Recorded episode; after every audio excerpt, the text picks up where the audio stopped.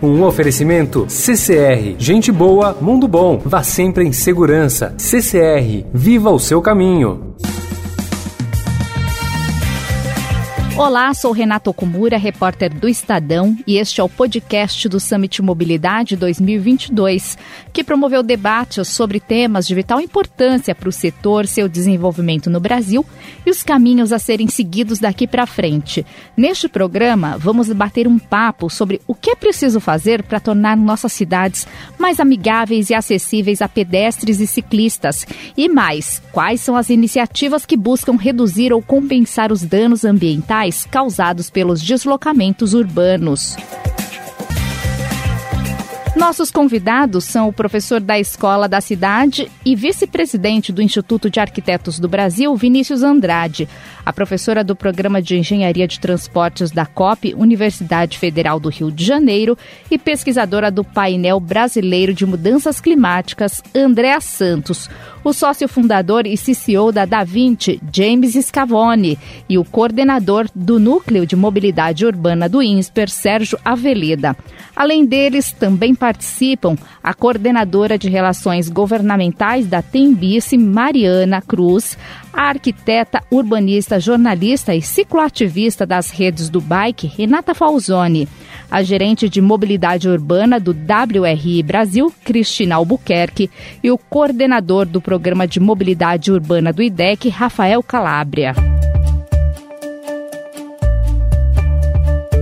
Mariana Cruz, da Tembice, diz que a primeira barreira para que se pense em uma mudança de modal como a bicicleta é mudar a infraestrutura das cidades que beneficiem esses meios de transporte. A questão realmente da infraestrutura, que é justamente o tópico né, que a gente está discutindo aqui, é o que a primeira barreira para uh, fazer a mudança de modal. Né? Então, quando a gente tem a instalação de infraestrutura as pessoas são mais convidadas a fazer a mudança do modal, seja para é, transporte a pé, né, ou por bicicleta, patinete, enfim, para micromobilidade e até para para o deslocamento multimodal, inclusive, né? Então a gente tem uma infraestrutura que comporte a troca dos modais nas cidades.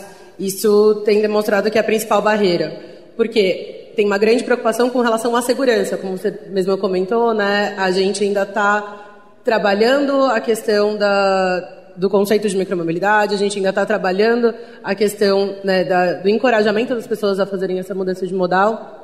Então, quando a gente não tem a infraestrutura, é mais, muito mais difícil de uh, convencer uma, uma, pessoa que nunca pedalou a começar a pedalar nas grandes cidades, nos grandes centros. Então, sempre que a gente tem a instalação da, da infraestrutura, seja ela ciclovia, ciclofaixa, os próprios bicicletários, como a gente estava uh, comentando um pouquinho antes, uh, você tem o encorajamento das pessoas a fazerem a adoção desse modal.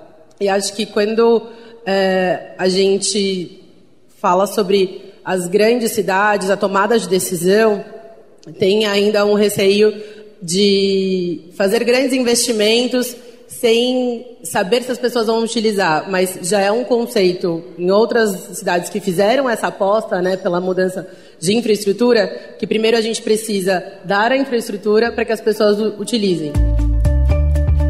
Para James Scavone, da Da Vinci, é preciso incluir como pontos importantes dessa infraestrutura a questão da iluminação e a segurança, principalmente em prevenção de assaltos incluiria nessa, é, nessa lista iluminação pública, segurança, né? Então a gente está é, poder fazer com que as pessoas não só cheguem ao trabalho de bicicleta ou de patinete, mas que voltem à noite, né?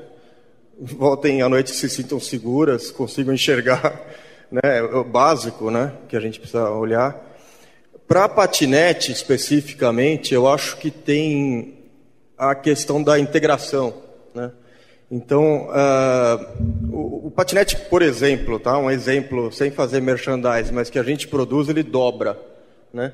Então, eu, a gente consegue fazer muito bem essa integração entre o patinete e o metrô, por exemplo, o patinete e o ônibus, o patinete e, e o Uber, o táxi, né? Então, essa integração, né? porque eu acho que assim, a micromobilidade, a gente quer tirar cada vez mais pessoas dos carros né? e fazer com que elas adotem a bicicleta, o patinete, a bicicleta elétrica, que eu acho que a bicicleta elétrica também é, um, é, é super interessante para tirar as pessoas do carro e aliviar o trânsito. Né? E, e, eu acho que, que você conseguir não só contar com um, um, modal só, mas você poder integrar, né? Você num trecho você pega o metrô, no outro trecho você pega o patinete, depois você pega o elevador, ou, escada rolante. Hong Kong, por exemplo, tem, que, é, que, é, que é, tem subidas e descidas também, está cheio de lugar que você tem escada rolante para integrar o, o, o a, a, cidade. Na, em cidades aqui na Colômbia, na Bolívia, você tem, né, você tem o bondinho para subir. Então, eu acho que essa integração, né, de você integrar a ciclovia com outros meios de transporte é fundamental. Sérgio Aveleda do INSPER destaca que a micromobilidade é importante na última milha da viagem, integrada com o transporte público, por isso da importância da mudança da infraestrutura. E eu costumo dizer que o usuário do transporte público, ele não começa a ser usuário do transporte público quando ele ingressa na estação ou quando ele vai ao ponto de ônibus ele começa a ser usuário do transporte público quando ele amarra o tênis ou coloca o sapato de manhã na sua casa, porque não existe transporte público de porta a porta. O transporte público racional, organizado, estruturado, ele consolida viagens através das estações e dos pontos de ônibus. Mas o caminho para as pessoas chegarem a estes lugares ou é a pé, ou é de bicicleta, ou é de patinete, ou é de carro. As pessoas chegam nestes lugares de diversas maneiras.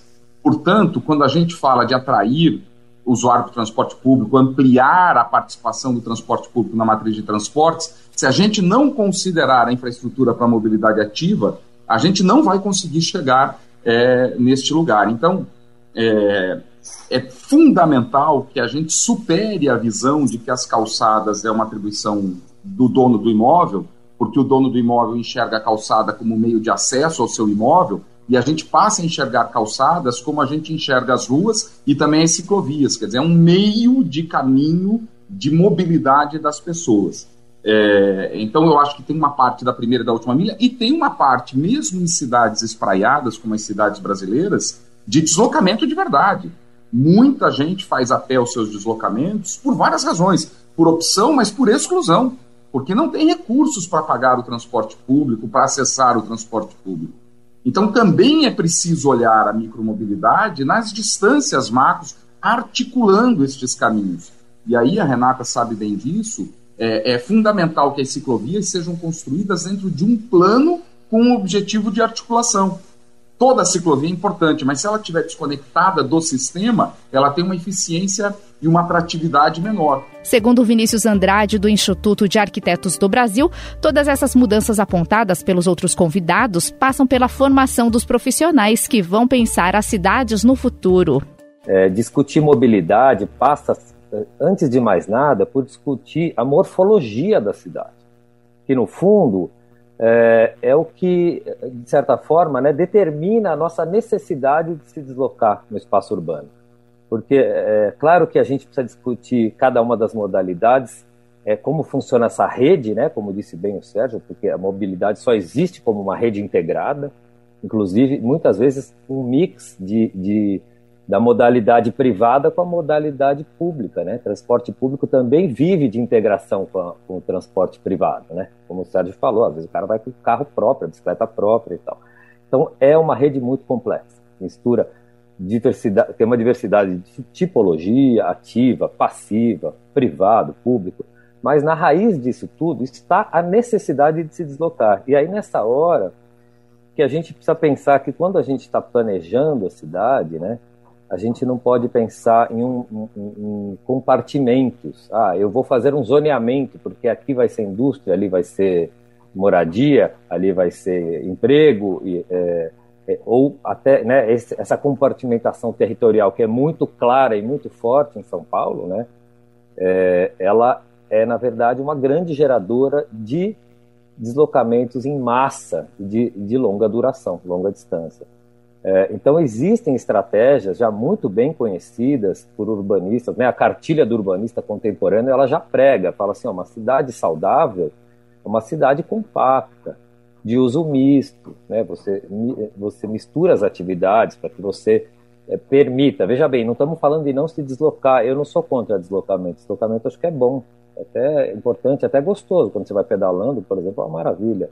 ou andar a pé também gosto, mas a gente é, obriga, quando a gente faz uma cidade é, é, espraiada como São Paulo, com grandes periferias, onde o trabalho está concentrado no centro, e, e cada um dos pequenos compartimentos urbanos também são monofuncionais, então, desde a macroescala até a, a microescala, que é o que a gente está discutindo aqui hoje, né, a micromobilidade, você é, é prisioneiro de, um, de, uma distribuição territorial em que você tem que se deslocar é, é, com o uso de, de, de, transporte público para as mínimas atividades do cotidiano, né?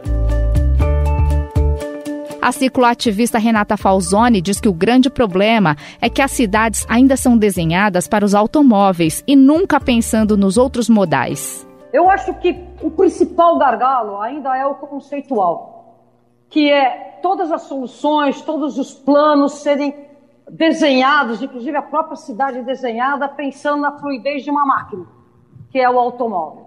Então, assim, se a gente não precisa ser muito experiente em andar a pé na cidade para a gente entender que a vez sempre é do automóvel, a fluidez é do automóvel. E a gente, ao longo desses 40 anos que eu estou nessa batalha por melhorar a cidade, pensando a cidade para as pessoas, a cidade calcada em cima de uma escala humana, vou dar um exemplo. A CET na cidade de São Paulo tem 4 mil funcionários e, e, e 10 cuidam daquilo que a gente chama de mobilidade ativa, que é andar a pé. Você imagina que 33% dos deslocamentos da cidade de São Paulo são feitos exclusivamente a pé, e dentro de uma corporação que cuida de toda a mobilidade da cidade, ah, uma, uma, uma quantidade muito ínfima dos profissionais ao serviço da mobilidade de São Paulo cuidam daqueles que vão a pé. Então aí a gente mostra conceitualmente como é difícil você modificar o conceito de que o foco tem que ser na vida, o foco tem que ser na, na, no deslocamento de pessoas e não dos carros.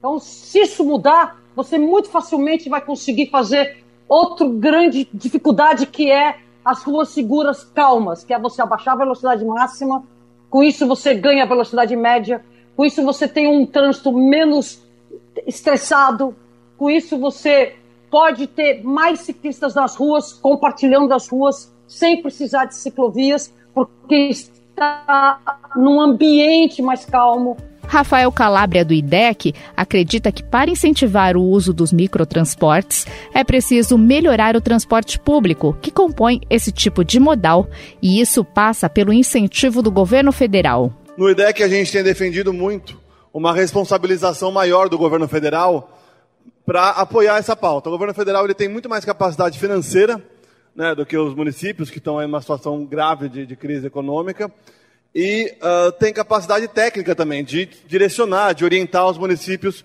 no caminho tanto da qualidade básica da gestão, mas também aqui na nossa pauta de avançar em, uh, modos em, em é, ônibus elétricos, veículos elétricos para reduzir a emissão de poluentes. Mas hoje, como eu falei, tem uma barreira de gestão muito forte. O governo federal não tem, às vezes, nem possibilidade jurídica né, de fazer esse aporte. Então, como a Cris colocou né, na fala dela, está muito na mão dos municípios que ficam aí, né, batendo nessas, nessas barreiras, nessas limitações, principalmente econômicas, mas também técnicas, como ela colocou, e de gestão, né, e dependendo muito também dos empresários, né, que a maior parte dos sistemas no Brasil é concedido, então a gente depende muito hoje do, da, da, eu diria, da vontade, né, da, do interesse do empresariado do setor de modificar um modelo que é muito mais com, confortável né, e comum você seguir no, no que está acontecendo aí há, há, mais de 100 anos, né, baseado, por exemplo, nos veículos a diesel. Então a gente enxerga né, o Poder Federal e o, Ministério do Desenvolvimento Regional, principalmente, que acompanha essa pauta, como um ator que pode muito dinamizar, acelerar essas mudanças, orientar, né, favorecer de que esse é um caminho necessário para o transporte coletivo nas cidades e também apoiando no que a Cris falou no comecinho, orientando, incentivando a mobilidade ativa, né, que é uma forma também não poluente que a gente tem muito que valorizar nas nossas cidades. Para Andréa Santos, da Universidade Federal do Rio de Janeiro, o grande problema hoje é que as próprias autoridades atacam qualquer movimento de zerar e melhorar os transportes para que haja um menor dano ao meio ambiente e um ganho para o cidadão. Que a ideia, né, a gente sabe que sempre uh, uh, essas diretrizes uh, e políticas, elas, elas sempre são digamos assim, é, atacadas primeiramente no nível é, global, né, com sinalizações importantes. Então a gente teve na COP 26 em Glasgow é, uma, enfim, uma sinalização importante uh, para a relação de zerar emissões em transportes, né? Então todas as partes interessadas, né, se comprometeram aí a atingir 100% de emissões, né, zero em 2040 é o que a gente chama, o traduzido do Race to Zero, que é a corrida para o zero, que foi lançada na COP26 e, de fato, é o maior obstáculo aí, uh, continua a ser uh, traduzir essas promessas, né, essas conversas para ação. Então, a grande, uh, digamos assim, o grande, grande pedido é, é, que a gente vem trazendo é como que a gente consegue é, pôr em, em, prática ações que realmente contribuam para esse processo de transição para um transporte de baixo zero carbono.